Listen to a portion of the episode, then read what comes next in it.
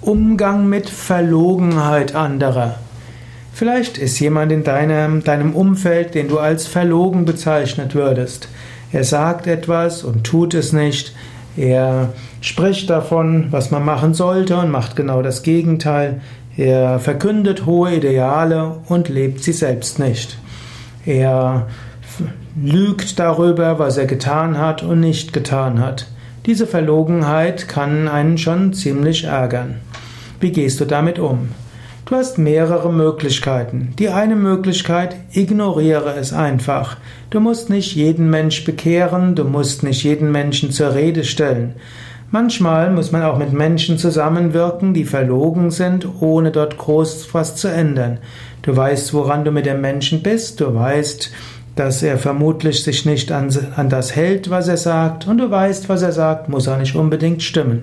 Trotzdem könnt ihr zusammenarbeiten, trotzdem könnt ihr Dinge festlegen, eventuell musst du mehr schriftlich fixieren, eventuell musst du mehr eben vereinbaren auf eine Weise, dass es nachher nachvollziehbar ist. Eine zweite Möglichkeit ist natürlich, den Menschen direkt damit zu konfrontieren und ihm auch zu sagen, dass diese Art von Lügnerei jetzt nicht hilfreich ist für die Zusammenarbeit. Eventuell musst du andere Menschen aufklären, dass sie diesem Menschen nicht so trauen können, weil er schon oft gelogen hat.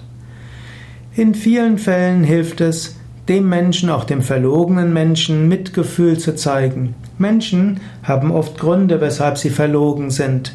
Sie haben eine schwierige Biografie gehabt, sie mussten sich vielleicht mit Lügengeschichten durchschlagen im Leben. Menschen sind nicht, sind nicht verlogen, weil alles gut ging in ihrem Leben.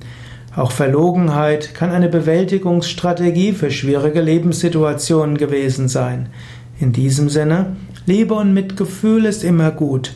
Auch wenn du dich mal gegen Verlogenheit zur Wehr setzen musst, auch wenn du mal die Verlogenheit öffentlich kundtun musst, auch wenn du mal zum Wohl des Ganzen Lügengeschichten anderer aufdecken musst. Soweit es geht, mache es mit trotzdem mit Wertschätzung, Mitgefühl und gewisser Rücksichtsnahme.